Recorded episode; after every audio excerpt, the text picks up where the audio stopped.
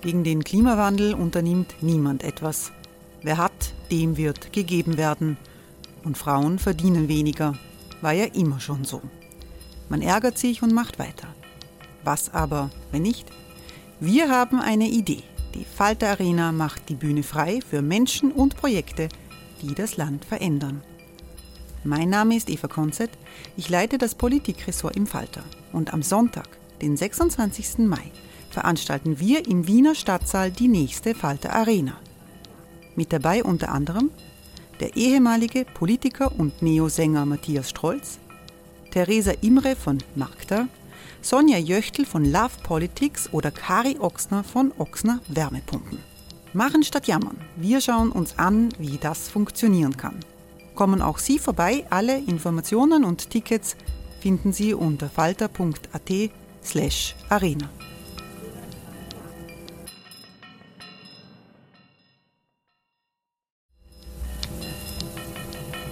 Falter-Podcasts werden durch Werbung unterstützt. Das hilft bei der Finanzierung unseres journalistischen Angebots. Die Erderhitzung ist kein Gefühl, aber mit vielen Gefühlen verbunden. Sorgen etwa oder Angst. Eine Veranstaltung gegen diese Ohnmacht ist Tipping Time, eine Klimakonferenz der Zivilgesellschaft. Von 9.5. bis 11.5. findet Tipping Time in Kooperation von Globe Art, Solektiv und Tangente St. Pölten statt und lädt ein zu Diskurs, Diskussionen und Workshops mit namhaften Vortragenden wie Nikolai Schulz und Friederike Otto. Weitere Informationen finden Sie auf www.tangentesanktpölten.at.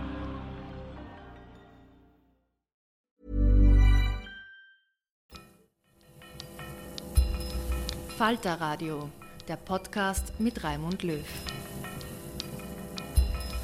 Herzlich willkommen, liebe Zuhörerinnen und Zuhörer, zu einem Podcast aus dem Kaffeehaus. Sie hören es da hinten laut scheppern, aber ich glaube, das Kaffeehaus ist der beste Ort, um dieses Gespräch zu führen.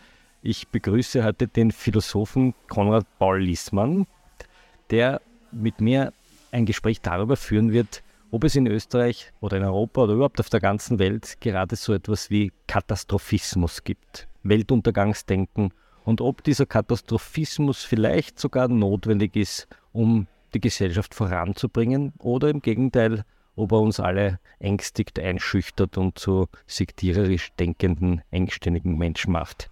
Herr Professor Liesmann, danke, dass Sie Zeit gefunden haben. Bei Sehr gerne. Bei Kipferl und Kaffee und frischem Orangensaft. Wenn Sie da so rausschauen und ähm, am Weg hierher vielleicht den einen oder anderen Aktivisten sehen, der sich auf der Straße festklebt, um uns aufzurütteln, um uns dazu zu bringen, nicht mit Verbrennermotoren zu fahren und nicht zu viel Fleisch zu essen. Was geht da in Ihrem Kopf vor? Ja, auf dem Weg äh, hierher habe ich äh, keine Aktivisten gesehen, die sich festgeklebt hätten, sondern unzählige Menschen, die äh, sich aufgemacht haben äh, zum Shoppen, die ins Kaffeehaus gegangen sind, äh, die hier äh, auf dieser Meile äh, flaniert sind. Ähm, also jetzt nicht den Eindruck, dass hier die große Weltuntergangspanik momentan ausbricht. Und zu dem, ähm, was Sie jetzt angemerkt haben, gesetzt den Fall, mir wären solche Klimaaktivisten begegnet, ähm, dann sehe ich da gewisse äh, wie soll ich sagen, eine gewisse Diskrepanz äh, zwischen den Zielen, die Sie jetzt äh, genannt haben, also ein bisschen weniger Autofahren oder gar auf den äh, Verbrennermotor zu verzichten und auf äh, äh, ein Elektroauto umzusteigen, das mit Batterien betrieben wird, die unter extrem umweltschädlichen Bedingungen hergestellt werden müssen äh, oder eben ein bisschen seine Ernährung äh, zu ändern äh, oder vielleicht sich bei Ferienreisen ein bisschen zurücknehmen und vielleicht nicht gerade Thailand oder Bali als Ziel zu wählen, sondern vielleicht doch wieder äh, wie in den Kindertagen Bibione oder Jesolo, Wienerwald. Oder Wienerwald. Ähm, äh, das scheint mir eine gewisse Diskrepanz äh, zu sein äh, zwischen diesem Bedrohungsszenario Szenario, das von derselben Bewegung aufgebaut wird. Ja? Also wenn es um den Weltuntergang geht, wenn es wirklich um die große Klimakatastrophe geht, äh, wenn es um äh, sagen eine dramatische äh, Veränderung unserer Lebensweise gehen muss, äh, um zu retten, was noch zu retten ist, äh, dann wird es wohl nicht damit getan sein, ein bisschen weniger äh, Fleisch zu essen und seine Urlaubsdestination leicht zu modifizieren, obwohl es natürlich immer so ist, ja, ähm, dass in Summe in der großen Summe solche kleinen Veränderungen natürlich auch Großes bewirken kann weil umgekehrt ja, war es ja genauso. Äh, das heißt also, dieses, äh, ähm, äh, dieses Klim äh, Klimaszenario, das jetzt so bedrohlich ist oder geworden ist, äh, ist ja nicht dadurch entstanden, dass irgendjemand beschlossen hätte, im großen Stil äh, verheizen wir jetzt die Welt, sondern dass im kleinen Stil die Menschen angefangen haben, vom Fahrrad auf das Moped, vom Moped auf das Auto umzusteigen, äh, energieintensive, aber sehr bequeme und das Leben erleichternde Geräte wie Kühlschränke oder Waschmaschinen äh, sich zugelegt haben, äh, äh eine längere Ferienreise eingeplant haben, äh, dann vielleicht mal einen Flug riskiert haben, da sind die Flüge billiger worden, geworden, da haben mehrere Menschen einen Flug äh, riskiert. Das heißt, es war ja auch, wenn man so sagen will, eine Alltagspolitik der kleinen Schritte, die in Summe dann zu dieser Belastung der Atmosphäre geführt hat. Und man kann natürlich sagen, äh, im Rückwärtsgang äh, ist, es auch notwendig, äh, natürlich solche kleinen Schritte äh, zu unternehmen. Aber ich glaube nicht, dass man zu diesen kleinen Schritten äh, äh, tatsächlich ein Katastrophenszenario braucht, ähm, das mit aber da können wir uns jetzt noch drüber unterhalten, das mit Begriffen und Bildern arbeitet, deren religiöser Ursprung unübersehbar ist. Ja, gut. Man könnte sagen, um die Leute zu wecken, wenn sie sagen, die Leute gehen da alle zufrieden über die Hilferstraße und, und gehen shoppen, braucht man vielleicht diese dramatischen Appelle. Das Problem bei dramatischen Appellen ist, äh, wenn sie sich nie äh, sozusagen bewahrheiten, verlieren sie unglaublich schnell an Kraft. Es gibt ja die Geschichte, äh, ich habe das jetzt nicht recherchiert, aber Sie können das wahrscheinlich besser wissen, äh, dass äh, Greta Thunberg unter Beruf auf amerikanischen Klimaforscher im Jahr 2018 erklärt hat, wir haben noch genau fünf Jahre Zeit, äh, um die entscheidenden Maßnahmen zu treffen. Ansonsten wird in noch fünf Jahren die große Klimakatastrophe ausbrechen und die Menschheit ist unrettbar verloren. Sie hat das in einem legendären Tweet veröffentlicht. und jetzt natürlich diese fünf Jahre umsehen.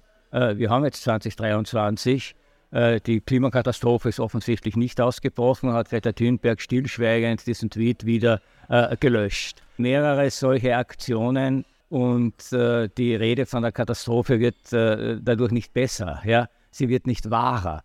Äh, ich verstehe schon äh, das Argument, dass man, sagen, dass, dass, man sagt, also man muss mit großen Bedrohungsszenarien arbeiten, man muss eine womöglich verhängnisvolle Zukunft äh, noch dramatischer ausmalen, als sie vielleicht eintritt, um jetzt irgendetwas äh, zu bewirken. Aber das Ganze muss auch äh, gewisserweise sozusagen mit den Erfahrungen der Menschen einerseits korrelieren und andererseits äh, weiß ich nicht, ob wir wirklich so gebaut sind, dass wir Veränderungen nur dann in die Wege leiten, wenn wir mit Bildern konfrontiert werden, deren Plausibilität erstens nicht nachvollziehbar ist äh, und deren Drohpotenzial äh, und die damit verbundenen politischen Implikationen zu vordergründig sehen. Jetzt würden die Klimaaktivisten einwenden, man sieht das vielleicht nicht sofort, man sieht das Artensterben nicht sofort, man sieht die äh, vielen Kipppunkte, die möglicherweise bald erreicht sind, nicht sofort. Man kennt nicht, dass die Gletscher äh, abschwingen. Es sind viele sozusagen Dinge, die passieren, ja. Fluchtbewegungen, ja, äh, Hitzetote, ja, die man. Das kann man ja alles, das kann man ja alles benennen. Ja? Man, es gibt Prognosen, es gibt Modelle. Das Problem ist, wir reden hier immer von der Zukunft. Ja? Und das äh, sozusagen die Krux liegt darin, dass die Zukunft erst kommen wird. Ja? Das heißt, äh, wir können über die Zukunft nur in Wahrscheinlichkeiten sprechen. Wir können nur Hochrechnungen machen. Und das Zweite, was damit zusammenhängt, ist, unsere Zukunftsprognosen wirken ja wieder zurück auf unser Handeln. Ja? Das heißt also, wenn bestimmte verhängnisvolle Entwicklungen oder auch positive Entwicklungen. Es gibt ja den umgekehrten Fall. Ja? Man sagt positive Entwicklungen voraus, äh, die Menschen denken, sich wird eh alles bestens, unterlassen notwendige Aktionen und aus der positiven Prognose wird eine negative Realität. Ja? Das heißt also, diese Self-Fulfilling Prophecies und Self-Destroying Prophecies ist ein altes Problem der Futurologie, der Zukunftsforschung, der Prognostik. Und hier vermisse ich sozusagen auch ein bisschen die wissenschaftstheoretische Ehrlichkeit. Ja? Es gibt keine wissenschaftlichen Fakten über die Zukunft des Klimas. Es gibt nur Modelle, es gibt nur Berechnungen, es gibt nur Wahrscheinlichkeiten, es gibt nur ein Abwägen unterschiedlicher Szenarien unter unterschiedlichen Bedingungen. Wenn alles so weitergeht wie bisher, wenn wir ein bisschen was ändern, äh, wenn wir sehr viel ändern, wenn wir dramatische Dinge ändern, und sozusagen mal abgesehen davon, dass man dann natürlich auch Nebeneffekte äh, einrechnen muss. Natürlich können wir sofort unseren Energiehaushalt äh, reduzieren. Der Preis dafür ist eine neue globale Armut. Ja. Wollen wir das? Können wir das wollen? Was würde das tatsächlich bedeuten? Das heißt, die soziale Frage ist ja hier nicht zu entkoppeln äh, von der rein klimatechnischen Frage. Das heißt, wenn man das in dem Sinne auf den Tisch legt, ja, welche Entwicklungen sich abzeichnen, welche Konsequenzen das haben kann, im einen wie im anderen Fall, wozu brauche ich dann, ich sage jetzt nicht ein Katastrophenszenario, ja, denn Katastrophen sind ja tatsächlich äh, eher begrenzte, punktuelle Ereignisse, die kann ich prognostizieren, äh, manchmal treten sie auch ein, sehr oft treten sie nicht prognostiziert ein. Wir können ja heute noch nicht genau prognostizieren, wo bestimmte äh, Extremwetterlagen wann äh, in welcher Intensität auftreten werden. Ich kann auch, nie, auch hier nur globale Wahrscheinlichkeiten angeben. Dass also diese realistischen Katastrophenszenarien äh, würde ich unterscheiden von dieser Weltuntergangsrhetorik. Wann hat man das das erste Mal gemacht? Nur die erste, die erste mir bekannte Weltuntergangsgeschichte, die muss schon sehr früh stattgefunden haben. Wann sie aufgezeichnet wurde oder mündlich kolportiert wurde, äh, lässt sich schwer sagen. Das ist die Geschichte von der Sintflut. Ja. Interessanterweise eine Flutkatastrophe, die noch gar nicht mit äh, menschengemachten Klimaveränderungen zu tun hatte, sondern die Gott gewollt und Gott gemacht war. Und die, und das ist jetzt das Urmodell äh, der Geschichte, die Menschen leben so, wie sie nicht leben sollen. Ja. Deshalb werden sie untergehen müssen. Ja. Äh, das heißt also, Weltuntergangsszenarien haben immer drei äh, Elemente. Erstens, äh, der Zustand, in dem wir sind, ist ein Zustand der vollkommenen Sündhaftigkeit. Also Klimasündhaftigkeit in unserem modernen Fall. Das Zweite ist, eigentlich haben wir es aufgrund dieser Sündhaftigkeit gar nicht mehr verdient, hier zu existieren, außer, und das sind jetzt die zwei Modelle, es gibt die große Umkehr, die große Einsicht, den großen äh, Wandel, die große Veränderung oder irgendjemand, in dem Fall bei der Sintflutgeschichte Gott, äh, sozusagen, kennt halt doch einen Gerechten ähm, äh, und der ist es wert, äh, gerettet äh, zu werden. Und ich denke, diese Struktur zieht sich äh, durch, durch die meisten dieser apokalyptischen Szenarien, natürlich auch ganz deutlich bei der Apokalypse des Johannes aus der Bibel. Also die Apokalypse bedeutet ja eigentlich Offenlegung. Ja? Äh, Entbergung. Die nicht also, Bibelfesten, äh, was passiert in der Apokalypse des Johannes? Äh, in, der äh, in, der Apokalypse des äh, Johannes wird äh, sozusagen der Weltuntergang beschrieben, der sich sozusagen durch die vier apokalyptischen Reiter andeutet. Das bis heute wird interpretiert, wie das zu verstehen ist, wer alles dazugehört.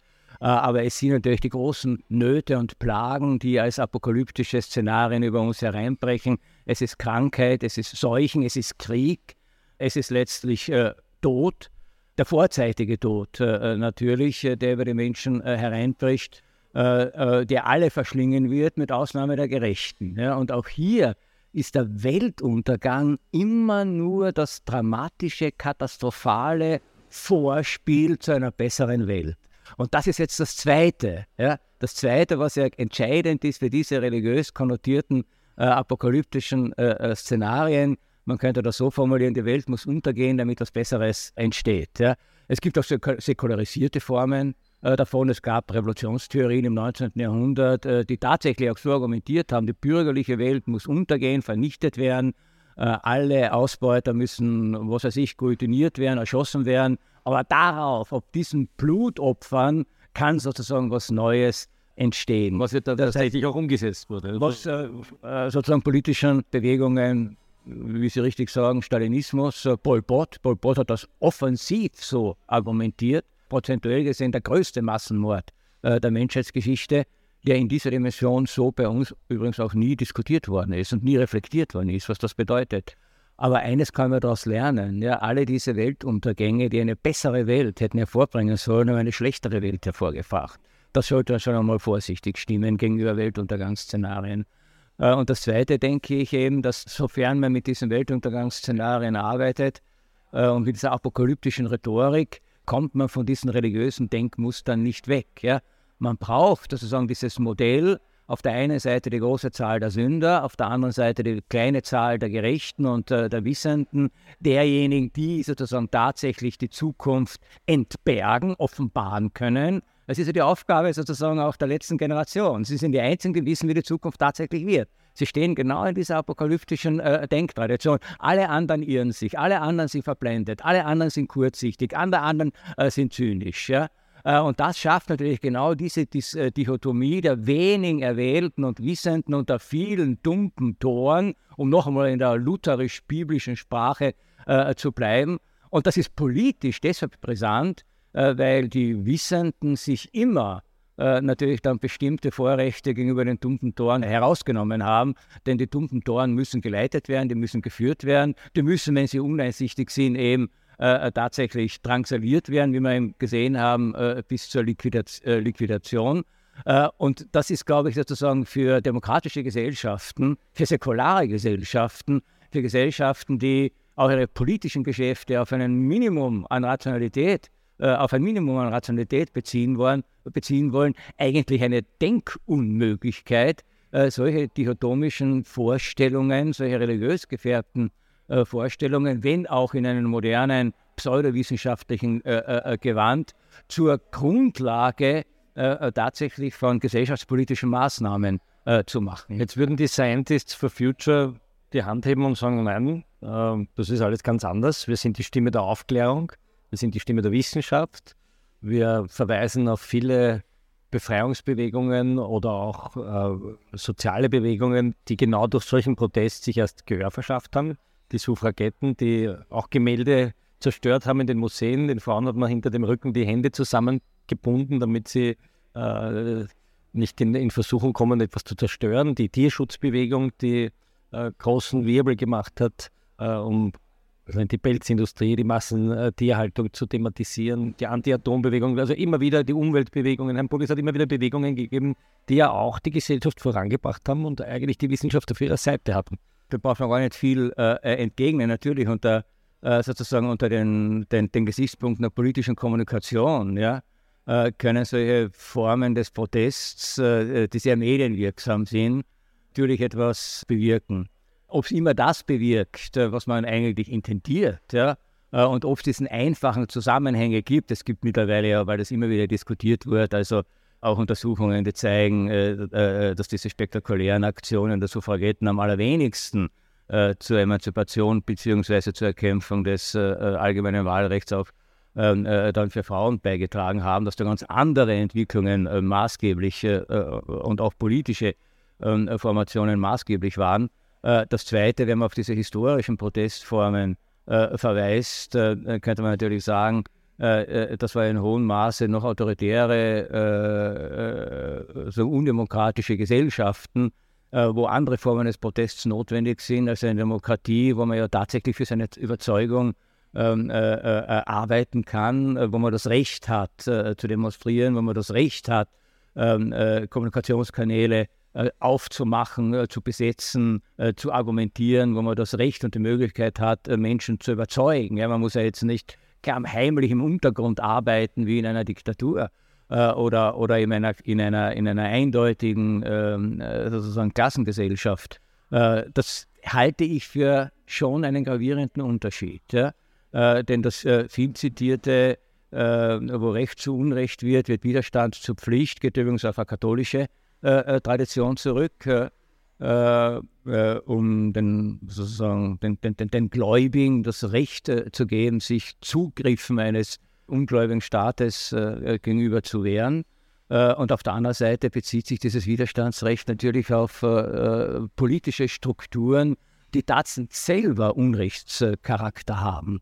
Äh, und wer so argumentiert, unterstellt eigentlich, dass unsere rechtsstaatlichen äh, Verfassungen, die wir in Mitteleuropa, in Westeuropa, äh, in Nordamerika haben, dass es eigentlich Unrechtsverfassungen wären. Und das ist schon höchst problematisch. Aber genau das tun ja die letzte Generation, indem sie sagt, die Staaten halten ihre völkerrechtlichen Verpflichtungen nicht ein. Sie halten die Ziele, die in verschiedenen Konventionen festgelegt wurden, nicht ein. Nur weil, jemand, nur weil jemand ein Ziel nicht erreicht oder nicht erreichen kann, äh, wird er ja nicht zum Unrechtsstaat. Ja, das, das Unrechtsstaat bezieht sich ja genau auf diese äh, äh sozusagen, äh, Rechtsordnungen, die es übrigens, übrigens auch erlauben, genau ähm, äh, sozusagen Klage zu erheben gegen dieses Versagen der Staaten. Das wäre ja undenkbar, äh, wenn das tatsächlich Unrechtsstaaten wären. das Zweite ist, dass natürlich, aber das ist eine, eine Frage, die, die, die höchst brisant ist, ob es äh, sozusagen, ich sage es mal jetzt, den politisch notwendigen Impetus, sozusagen gesellschaftliche Transformation eine Wege zu leiten, um den Klimawandel zu bewältigen, ob es dem dienlich ist, das Ganze zu einer Rechtsfrage äh, äh, zu machen. Es gibt ja auch die These, die mein äh, Kollege Alex Alexander Sommek vom Institut für Rechtsphilosophie an der Uni Wien äh, vertritt, dass eine zunehmende Verrechtlichung politischer Fragen eigentlich höchst äh, gefährlich ist äh, weil das tendenziell äh, sozusagen äh, zu einer Entmündigung der Bürger führt äh, und die Gerichte selber äh, praktisch hoheitliche Funktionen übernehmen, was sie als dritte Gewalt nie tun dürften und nie tun sollten. Ja? Das heißt also auch hier bewegen wir uns auf einen glatten Boden, auf einen abschüssigen äh, Boden und da muss man sehr, sehr vorsichtig sein, auch wenn man die Motive, die dahinter stecken, durchaus nachvollziehen kann. Aber bei all diesen Fragen, ja, bei all diesen Fragen äh, sehe ich nicht die Notwendigkeit sozusagen einer apokalyptischen Überzeichnung, außer dann, wenn ich mit Rückgriff auf das Argument des drohen Weltuntergangs äh, tatsächlich Grundrechte außer Kraft setzen will. Jetzt kommen Aktivisten und sagen, naja, dadurch, dass wir so laut sind, dadurch, dass wir so schrill sind, dadurch, dass wir so unangenehm sind, rutschen wir insgesamt den Diskurs jener, die gestern noch als radikal galten, in die Mitte. Also Greta Thunberg gilt heute sozusagen ja fast als moderate Stimme. Äh, Figuren in Österreich wie Lena Schilling, die noch vor einem Jahr als äh, radikale äh, äh Demonstrantin gewollt hat, wird auf einmal in, in Sendungen eingeladen. Das ist sozusagen eine moderate. Also sozusagen, je schriller der Protest auf der einen Seite wird, desto mehr verschiebt sich die Debatte und das führt dazu, dass sich insgesamt was ändert. Ist das nicht ein gutes Argument für den Kapitalismus? Nein, äh, dann würde man auch äh, sagen müssen, äh, dass jede Terroraktion, auf die die Gesellschaft reagieren muss, eine, gutes, eine gute Aktion war. Ja? und das, das scheint mir ein völlig schräges Argument zu sein. Abgesehen davon ist es faktisch falsch. denn Greta Thunberg und Fridays for Future wurden nie als radikal interpretiert. Könnte, hätte man nicht vorstellen können, ja, dass wirklich radikale Aktivisten, die wirklich mit äh, äh sozusagen Außerkraftsetzung äh, äh, des Rechtsstaates arbeiten, äh, dass die sofort zur UNO-Generalversammlung eingeladen werden. Äh, das heißt also, Menschen, die kaum sind sie politisch aktiv, sofort die höchsten Spitzen der politischen Weltgemeinschaft erreichen und mit denen in Dialog treten können, äh, die beim Weltwirtschaftsforum auftreten können, äh, äh, die sozusagen sofort eingebunden werden in diese Kommunikations- und Interaktionsprozesse der großen Politik, die waren offensichtlich nie radikal. Wären sie wirklich radikal gewesen, hätte man ja versucht, wie das eben so ist, wenn tatsächlich radikale Feinde auftreten, sie zu marginalisieren, zu ignorieren, an den Rand zu führen. Nein, ganz im Gegenteil. Auch Fridays for Future war wahrscheinlich die Jugendbewegung, deshalb übrigens meines Erachtens auch die erfolgloseste, äh, die so viel Zustimmung bekommen hat äh, wie keine je zuvor. Die Lehrer haben sich solidarisiert, die Eltern haben sich da solidarisiert, alle sind am Freitag auf die Straße äh, gegangen. Angst vor dieser Form von Radikalität hatte niemand gehabt. Jetzt, ja, genau. Das heißt also, das, war, das, das war sozusagen andere Formen äh, jetzt der Sichtbarmachung eines Themas und gerade nicht ähm, äh, sozusagen die radikale Aktion, ähm, äh, obwohl ich es immer sehr sagen wir, pikant äh, gefunden habe, äh, gerade wenn man die Wissenschaft auf seiner Seite wähnt, äh, da mit einem Schulstreik äh, zu arbeiten, das heißt also Bildung zu negieren, aber gleichzeitig zu sagen, also folgt der Wissenschaft. wobei dieser Satz folgt der Wissenschaft schon zeigt, dass er mit der Bildung nicht sehr weit her ist. Hey, it's Ryan Reynolds and I'm here with Keith, co-star of my upcoming film If, only in theaters May 17th. Do you want to tell people the big news? All right, I'll do it. Sign up now and you'll get unlimited for $15 a month in six months of Paramount Plus Essential Plan on us. Mintmobile.com slash switch. Upfront payment of $45 equivalent to $15 per month. Unlimited over 40 gigabytes per month. Face lower speeds. Videos at 480p. Active Mint customers by 531.24 get six months of Paramount Plus Essential Plan. Auto renews after six months. Offer ends May 31st, 2024. Separate Paramount Plus registration required. Terms and conditions apply if rated PG. Um, Jetzt könnte man meinen, gerade weil eine Bewegung, die so breit war, die so akzeptiert war, die eingeladen wurde zu den Foren, keinen wirklich politischen Impact erzeugt hat, entstehen radikalere Bewegungen. Ja, bei diesen radikalen Bewegungen muss man fragen, äh, äh, äh, bewirken die einen, einen, einen, einen Impact? Ja? Äh, ich meine, ausgerechnet Ö3 hat, glaube ich, mit einem, mit einem Meinungsforschungsinstitut äh, gemeinsam eine Umfrage gemacht über, über das Denken und äh, das Verhalten der Jugendlichen, äh, wo drauf kommt, nämlich ein verschwindender Prozentsatz solidarisiert sich auch nur mit der gemäßigten Klimabewegung. Ja? Äh, zwei Drittel haben ganz konventionelle Lebensvorstellungen, äh, in denen der Kampf gegen das Klima keine, keine Rolle spielt. Äh, der Großteil möchte sich nach wie vor einen Verbrennermotor, also ein Auto mit Verbrennermotor kaufen von den Jugendlichen, ja, nicht von den ähm, äh, inkriminierten Erwachsenen. Äh, das heißt also, offensichtlich haben diese Proteste äh, äh sozusagen bei der eigenen Generation ja, äh, nicht das bewirkt und nicht dieses Bewusstsein ähm, äh, geschaffen, was vermeintlich immer ähm, ähm be behauptet wird. Ich habe so Bewegung, gleichzeitig ist die grüne Bewegung unter den Jugendlichen eine der am meisten gewählten.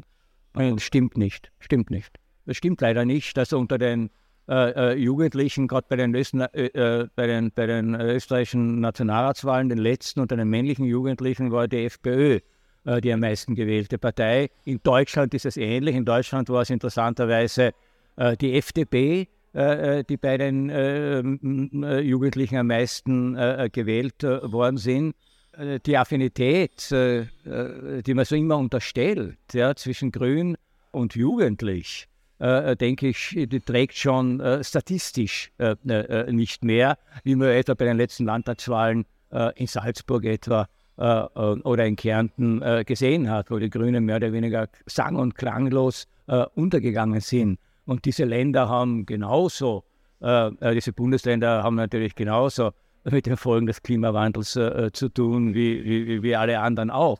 das heißt also, man soll sich da auch nicht Dinge schönreden, und dann entsetzt sein, wenn bei der nächsten Nationalratswahl die Grünen wieder rausfliegen sollten, obwohl angeblich die Jugend geschlossen dahinter steht. Die steht eben nicht geschlossen äh, dahinter. Äh, und deshalb ist es eben, glaube ich, auch wichtig. Ja? Äh, ich meine, ich habe immer große Sympathie für, für äh, auch ästhetisch interessante Formen des, äh, des Protests ja, und dem, Einfallsreichtum, den man hier ähm, äh, an den Tag legen kann. Aber es ist wichtig, gerade äh, äh, bei, äh, bei, bei, bei, dieser Klimafrage äh, äh, zu erkennen, äh, dass das ein, ein, ein sozusagen politischer, sozialer, ökonomischer, technischer Prozess ist, den wir nur dann vorantreiben können, wenn möglichst viele auf allen Ebenen mitmachen. Das ist eben nichts, was von einer Minderheit diktiert werden könnte, ja, nach dem, was passiert ist. Ja, äh, weiß doch jeder, dass wir ein Klimaproblem haben. Wir haben Weltklimakonferenzen. Der UNO-Generalsekretär ja, erhält flammende apokalyptische Reden. Es ist ja nicht so, dass da noch irgendjemand von irgendwelchen Klebern auf ein Problem aufmerksam gemacht werden müsste. Man muss sehr aufpassen, dass sich der Eindruck entsteht, äh, äh, hier wird suggeriert, das Hauptproblem sind die Menschen. Und es wäre alles viel besser auf dieser Erde, wenn es die Menschen nicht gäbe. Und deswegen ist es legitim, Politik gegen die Menschen zu machen. Ich bin sehr dafür, dass der Individualverkehr in Städten radikal reduziert wird. Ich würde jedes Verkehrskonzept unterstützen, das den Rückbau von Stadtautobahnen die Entfernung von Parkplätzen, die Minimierung des Individualverkehrs in Ballungsräumen sich sozusagen zum Programm macht. Ich weiß auch, dass wir in einer Demokratie leben und dass man sozusagen mit solchen Konzepten äh, werben muss, dass man natürlich auch Beispiele bringen muss. Es gibt ja Städte, wo es viel besser funktioniert als zum Beispiel in Wien. Ja? Dass man auch sozusagen den Menschen klar machen muss, äh, welche Vorteile sie auch davon hätten, äh, in einer äh, verkehrsberuhigten Stadt zu leben. Das würden die Klimaaktivisten ja einhaken und würden sagen, wir sind ja überhaupt nichts gegen die Mehrheit der Menschen, sondern im Gegenteil, wir wollen ja Menschen retten. Wir wollen ja, ja dass Leute nicht mehr flüchten müssen und dass die Bauern in Afrika äh, ihre Felder wieder bestellen können, weil es wieder regnet und wir wollen äh, verhindern, dass hier es Hitzetote gibt und dass vor allem sozial Schwache, die nicht äh, ausweichen können, auch wieder lebenswerte Umstände haben. Also wenn man genau das Ohr an die Bewegung legt, predigen die ja eigentlich nicht gegen die Mehrheit, sondern sie wollen das Leben verbessern. Wenn ich sie richtig verstehe, ist sozusagen der Katastrophismus die falsche Trägerrakete, um diese Botschaften zu verbreiten. Ja, genau. Was wäre die richtige Trägerrakete? Wie würden Sie heute, wenn Sie noch einmal 20 äh, wären und Sie würden sich engagieren für ein besseres Klima, was würden Sie heute machen? Ja, wenn ich 20 wäre, würde ich wahrscheinlich bei den Klimaaktivisten mitmachen. Ja. Sie würden sich ja ganz klar, natürlich, wahrscheinlich. Ja.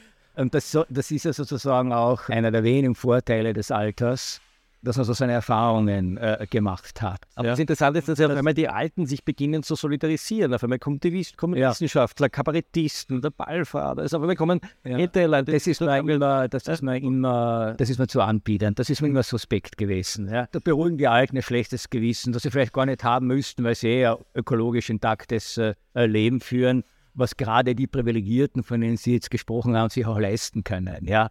Äh, andere können sich äh, so ein ökologisch sauberes Leben gar nicht leisten. Äh, das ist natürlich auch, man muss schon sehen, wir, wir, wir haben hier im hohen Maße auch einen, einen, einen, einen Diskurs unter äh, privilegierten, erfolgreiche Kabarettisten solidarisieren sich mit erfolgreichen Gymnasiastinnen. Äh, äh, naja. Ja, aber die würden aber natürlich sagen, wir können aufs Auto, wenn wir aufs Auto verzichten können, können sie sich auf die werktätigen Massen sozusagen ein Auto sparen, sie hätten einen ordentlichen öffentlichen Verkehr, sie müssen ja, nein, den Energiebezug. Äh, noch einmal, noch einmal. Äh, äh, ich, ich, ich, weiß jetzt nicht, warum man, äh, äh wenn man jetzt äh, sozusagen für Initiativen ist, ja, die sowohl den Individualverkehr minimieren ja, und nicht nur im Sinne von Umstieg auf Elektromobilität, sondern wirklich tatsächlich im, im Sinne einer Verkehrsreduzierung. Äh, wenn man argumentiert äh, für äh, sozusagen auch andere äh, Lebensformen, die weniger energieintensiv sind, das ist unser Hauptproblem, ja, äh, warum dann immer gesagt wird, aber dann muss man für äh, radikale Aktionen sein, die bis an die Grenze Rechtsstaat, des rechtsstaatlich Möglichen gehen. In einer Demokratie, ich verstehe das nicht. Das heißt, die Klimaaktivisten haben offensichtlich ein Meinungsklima geschaffen. Sie haben wieder das Klima verbessert, aber es ist ein Meinungsklima geschaffen, äh, wo sozusagen die Frage, bist du gut oder böse, äh, danach entschieden wird, ob man jetzt für Aktivitäten oder für Aktionen äh, eintreten muss, die meines Erachtens kontraproduktiv sind, nach dem derzeitigen Stand der Dinge, die Menschen eben gerade nicht ansprechen, sondern abstoßen. Und das kann jetzt nicht äh, der Sinn sein, außer ich habe wirklich das Gefühl, wie ich vorhin schon sagte, ich muss die Menschen drangsalieren und äh, irgendwo hinführen. Und die nicht mehr das äh, sozusagen bewirken, was bewirkt werden soll, nämlich aufmerksam machen äh, auf ein Problem, äh, das ohnehin schon jeder sieht und erkennt. Ich glaube, wir sind jetzt in der Phase, wo es wirklich darum geht, diese komplexen, widersprüchlichen Entwicklungen äh, politisch auszutarieren und abzuwägen. Ich glaube ehrlich gesagt nicht, dass es zum Beispiel möglich ist, äh, sozusagen eine, eine, eine, äh, sozusagen eine, eine radikale Änderung unserer Energiepolitik zu machen und gleichzeitig die Armut äh, zu bekämpfen. Die Chinesen würden jetzt beginnen zu widersprechen und sagen, wir stellen gerade auf Green Energy um im großen ja. Stile. Wir, wir, wir, pflastern da die Flächen zu mit Photovoltaikanlagen. Sie pflastern die Flächen zu mit Photovoltaikanlagen. Sie haben diese Flächen, wir haben sie nicht und sie eröffnen nach wie vor täglich Kohlekraftwerke äh, als Überbrückungstechnologie für die nächsten 40, 50, 100 Jahre. Äh, äh, das heißt also, so einfach ist es ja nicht. Ja? Äh, und natürlich könnte man jetzt äh, sagen, also was weiß ich, wir entvölkern heute Mitteleuropa und pflastern das zu äh, mit Voltaikanlagen. Ja, können wir ja ruhig machen. Ich würde noch gerne ein kleines Gedankenexperiment machen, weil mir gefällt das ganz gut, den 20-jährigen Konrad Paul Lissmann, der gerade nach Wien kommt und sich auf der Straße festgibt. Wie würde der jetzt dem Professor Lissmann antworten? Also ich hätte damals wahrscheinlich gesagt, äh, dass in der Tat die Rettung der Welt alle Maßnahmen erforderlich macht und ähm, dass es notwendig ist, also diejenigen, die sich gegen diese Maßnahmen wehren, zu unterdrücken. Äh, ich muss ehrlich sagen, und wir reden über Apokalypse. Ja? Ich bin erst, äh, wie soll ich sagen, vorsichtig geworden gegenüber diesem, diesem Selbstbewusstsein. Ja? Ich weiß, was das Richtige ist und alle anderen haben sich dem zu fügen. Ja? Dieses elitäre Selbstbewusstsein, das sich gleichzeitig als fortschrittstauglich ausgibt. Und ich bin über das Nachdenken von solchen apokalyptischen Szenarien vorsichtig geworden. Den ersten Text, den ich im Falter in den späten 80er Jahren veröffentlicht habe, war ein Text über Günther Anders, der damals noch äh, gelebt hat und mit dem ich engen, zunehmend engen Kontakt äh, hatte in seinem letzten äh, äh Lebensjahrzehnt. Äh, und er war ja einer der vehementesten Kämpfer gegen die von ihm selbst sogenannte atomare Apokalypse da ist mir zum ersten Mal der Begriff der Apokalypse als politischer und nicht als theologischer Begriff äh, äh begegnet. Äh, und mir ist das damals plausibel erschienen, denn äh, in den 80er Jahren am, Höhe, Höhe, am zweiten Höhepunkt des Kalten Krieges, also der erste Höhepunkt war in den frühen 60er Jahren, 80er Jahren, äh, wo die Welt tatsächlich am, am Abgrund eines atomaren Schlagabtasses stand, ähm, der wahrscheinlich von dieser Welt wirklich nichts mehr übrig gelassen hätte. Das das war wirklich ein Weltuntergangsszenario, äh, das nicht übertrieben werden musste. Und angesichts äh, sozusagen äh, dieser, dieser Konfrontation der Supermächte gab es ja diese, diese, diese Aufrüstungsspiralen und den berühmt-berüchtigten Nachrüstungsbeschluss der NATO. Das heißt also, gegen sowjetische Raketen, die auch auf dem Gebiet der DDR stationiert waren, in Westdeutschland Raketen zu stationieren. Und für Günther Anders war es völlig klar, äh, die Sowjets haben nur gute Raketen, die NATO hat nur böse Raketen. Das ist auch schon wieder mal dieses Denken. Äh, und um eine mögliche atomare Selbstvernichtung der Menschheit zu vernichten, ist jedes Mittel recht, also auch der Einsatz von Terror und Gewalt gegen die, das Aufstellen der Raketen hier auf äh, westdeutschem Gebiet. Und da bin ich nachdenklich geworden. Ob das tatsächlich so ist, dass ein vermeintliches Bedrohungsszenario, das offensichtlich auch falsch eingeschätzt worden war, denn die sowjetischen Raketen sind keine friedlichen Raketen, wie wir wissen, und die sind jetzt in den Händen von Putin und alles andere äh, als sauber. Äh, ob diese zum Teil eben falsche Einschätzung und äh, sozusagen dann dieses Argument, wenn es um den Weltuntergang geht, ist der Einsatz jedes Mittelrechts. Das ist zwar logisch, ja, aber ich weiß nicht, ob es tatsächlich vertretbar ist. Noch dazu, wo es ja nicht wie bei der atomaren Bedrohung hier tatsächlich um einen punktuellen, wirklichen Weltuntergang geht, ja, sondern um das Hineinschlittern in ökologische, politische, soziale äh, Konflikte und Katastrophen, deren negativsten Auswirkungen wir, wenn wir halbwegs besinnen sind, verhindern müssen. Ja? Aber es wird kein Weltuntergang sein. Ja? Schon rein rechnerisch wird sich das nicht ausgehen. Ja? Nach den ersten Weltbürgerkriegen, die um sauberes Wasser und lebenswerte äh, Regionen geführt werden, werden vielleicht ein Drittel weniger Menschen auf dieser Erde leben und die werden auch weniger Energie brauchen und weniger äh, CO2 produzieren äh, und werden eine Zukunft haben. Aber es werden halt nicht acht oder zehn Milliarden sein, sondern vielleicht nur vier oder fünf äh, Milliarden. Jetzt ganz zynisch, äh, gar nicht zynisch, sondern nüchtern äh, gesprochen, das ist kein Weltuntergang, sondern äh, man muss dann deutlich sagen, was man, was man will. Ja, wir wollen, dass diese acht oder zehn Milliarden halbwegs äh, äh, äh, friedlich und halbwegs sozial und ökonomisch abgesichert eine Zukunft haben. Ja? Und deshalb müssen wir etwas tun, nicht weil die Welt unterginge, wenn wir nichts äh, täten. Und durch diese Weltuntergangsrhetorik wird auch unser politisches Denken in falsche Richtungen äh, gelenkt, nämlich gerade weggelenkt davon, wie wir sozusagen umgestalten müssen, wie wir verändern müssen, wie wir auch technologisch innovativ äh, sein müssen, um eben diese globalen und regionalen Konflikt- und Bedrohungsszenarien zu entschärfen. Das heißt, es ist ja nicht so, dass nichts getan äh, würde. Es wird sogar sehr viel getan und manche sagen, es wird zur falschen Zeit das Falsche getan. Wenn es so einfach wäre zu wissen, was jetzt richtig ist, ja, Äh, deswegen, natürlich ist das plakativ zu sagen, Tempo 100, da bin ich sofort dafür, auch kein Problem. Nur es wird überhaupt nichts ändern ja, oder fast nichts ändern. Obwohl man auch sagen muss, man muss ja nicht jede sinnvolle Maßnahme immer gleich mit dem großen Klimabedrohungsszenario äh, äh, äh, argumentieren. Das halte ich auch für falsch. Ja? Äh, so zu tun, als wäre jetzt alles Klima. Es ist nicht alles Klima. Es gibt vernünftige Maßnahmen, die auch mit dem Klima relativ wenig zu tun haben. Tempo 100 zum Beispiel macht einfach ein entspannteres Fahren möglich. Was ich sagen wollte, ist, nicht jede sinnvolle Maßnahme muss mit dem Klima argumentiert werden. Weil Sie Hermann Knoflacher erwähnt haben, der hat schon für Fußgängerzonen plädiert, da war von CO2 und Klima noch überhaupt nicht die Rede. Man kann auch gegen Bodenversiegelungen sein.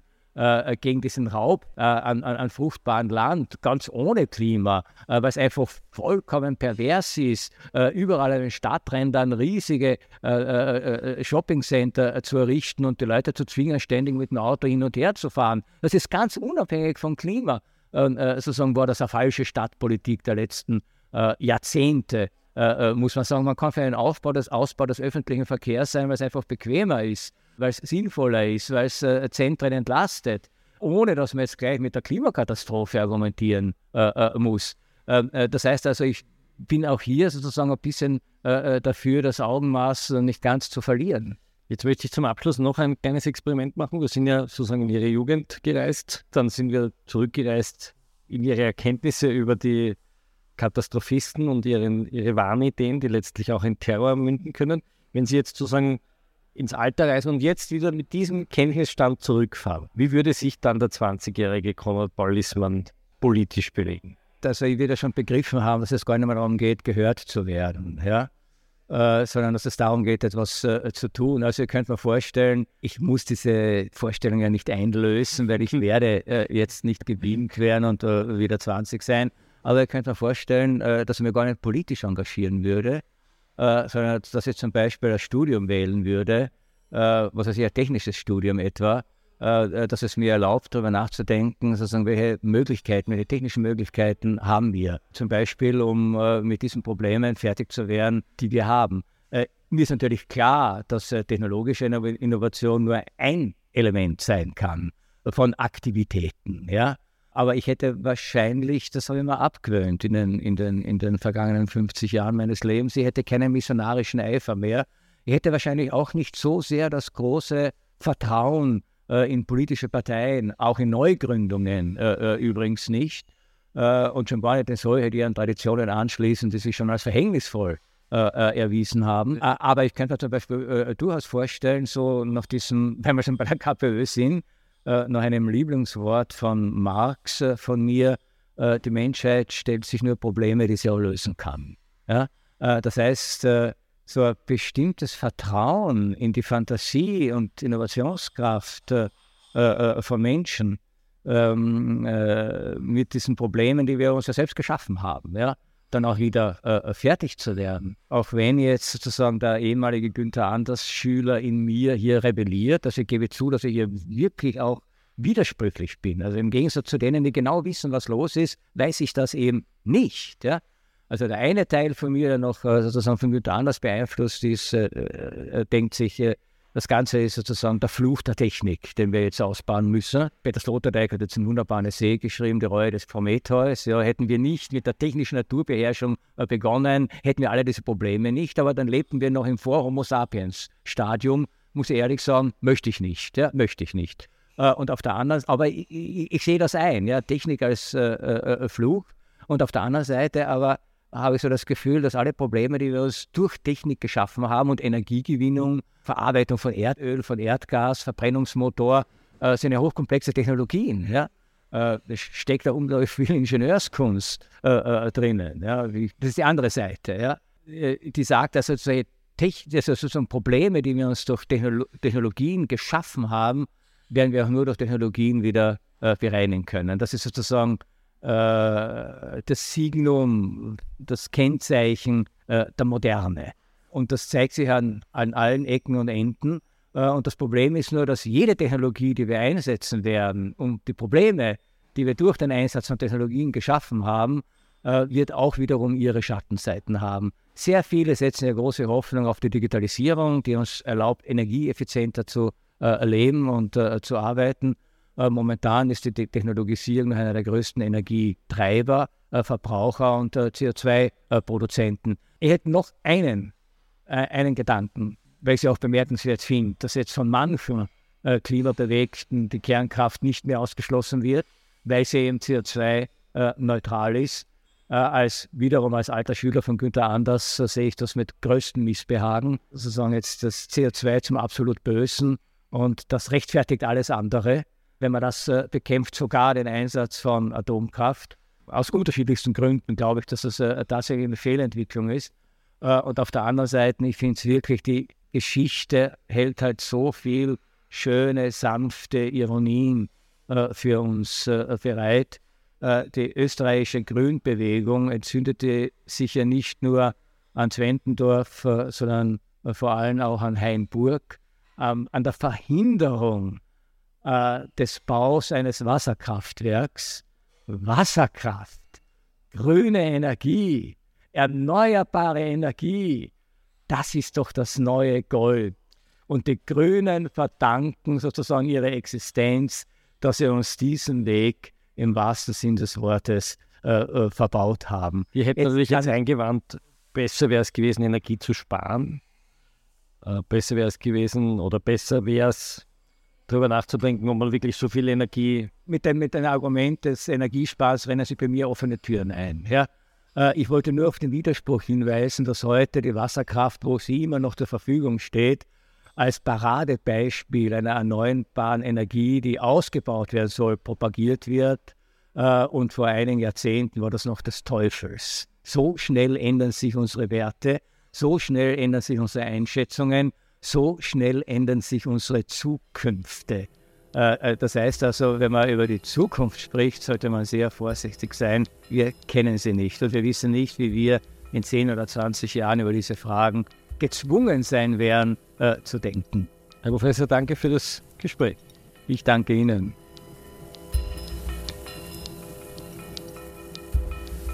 Sie hörten das Falterradio, den Podcast mit Raimund Löw.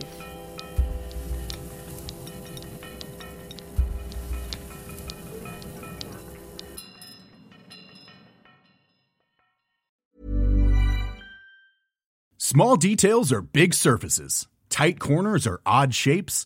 Flat, rounded, textured, or tall. Whatever your next project, there's a spray paint pattern that's just right. Because Rust new Custom Spray 5 in 1 gives you control with five different spray patterns.